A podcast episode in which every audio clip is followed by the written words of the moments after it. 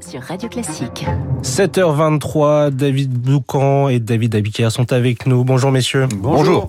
Et on commence avec vous, David Doucan, rédacteur en chef au Parisien. Et ce matin, c'est un Emmanuel Macron au travail, de nouveau sur la scène nationale, en déplacement actuellement à Ringis et attendu au Salon de l'Agriculture samedi. Oui, le débat parlementaire sur la réforme des retraites est en pause. Le texte a quitté l'Assemblée vendredi à minuit, mais n'arrivera au Sénat en commission que lundi prochain. En attendant, les députés et sénateurs sont en vacances. Emmanuel Macron ne pourra donc pas être accusé de venir troubler le parcours parlementaire. À peine était-il arrivé euh, tout à l'heure dans les travées du marché de Ringis qu'il était interpellé sur le sujet des carrières longues et des heures de nuit. Alors Emmanuel Macron a dit s'en remettre au bon sens des gens qui, pense-t-il, savent qu'il faut travailler plus longtemps. Puis il a ajouté, c'est par le travail que l'on arrive à construire la force d'une nation.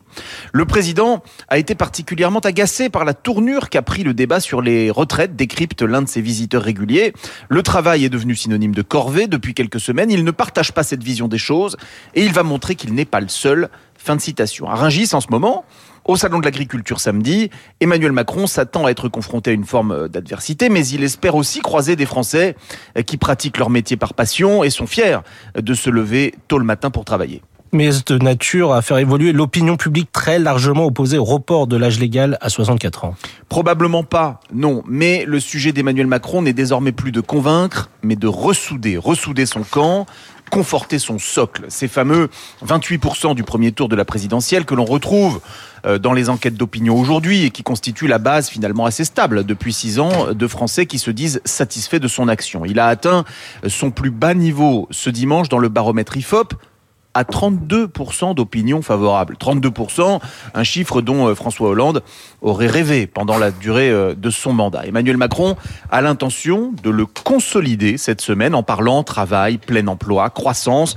des thèmes agréables aux oreilles de sa base militante. À partir euh, du 2 mars, la réforme des retraites arrive en séance au Sénat. Elle y sera probablement durcie par la droite sénatoriale, notamment euh, sur le sujet des régimes spéciaux. Or, à partir du 7 mars, la CGT appelle à la grève reconductible et la CFDT a le projet de mettre la France à l'arrêt. Le conflit va prendre une autre dimension, plus brutale. Emmanuel Macron va devoir tenir coûte que coûte et pour cela, il aura besoin d'être les pieds solidement plantés sur ses appuis. Merci David Doucan du Parisien et David Abiker, les titres de la presse.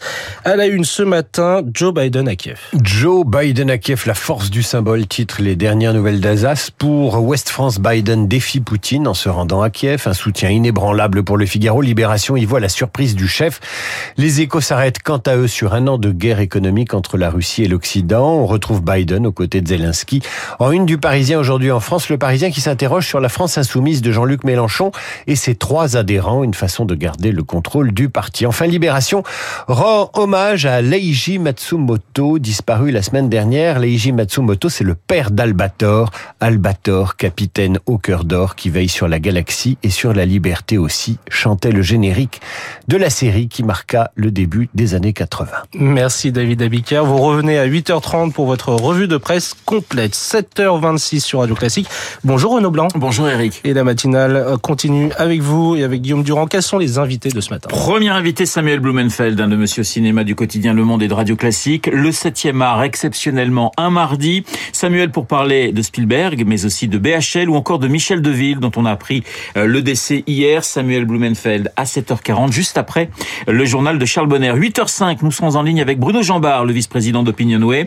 Un sondage, notre sondage radio classique Les Échos sur la réforme des retraites et vous verrez qu'il ne ménage ni l'exécutif ni la France insoumise. Bruno Jambard dans le journal de Lucille Bréau. 8h15 dans les stars de l'info. Guillaume Durand recevra Florent Parmentier, secrétaire général du CEVIPOF, spécialiste des relations Europe-Russie. La Russie et le discours aujourd'hui de Vladimir Poutine devant la Douma, mais aussi la visite surprise de Joe Biden à Kiev. Florent Parmentier dans trois quarts d'heure. Rendez-vous à ne pas manquer la Russie, la guerre et l'Ukraine également dans Esprit Libre. Guillaume avec Hervé Gattegno, mais aussi avec Charline Hurel, reporter chez nos confrères d'LCI qui se trouve actuellement à Kiev. Esprit Libre, juste après la revue de presse de David Dabiker. Mais tout de suite, à pratiquement 7h28, euh,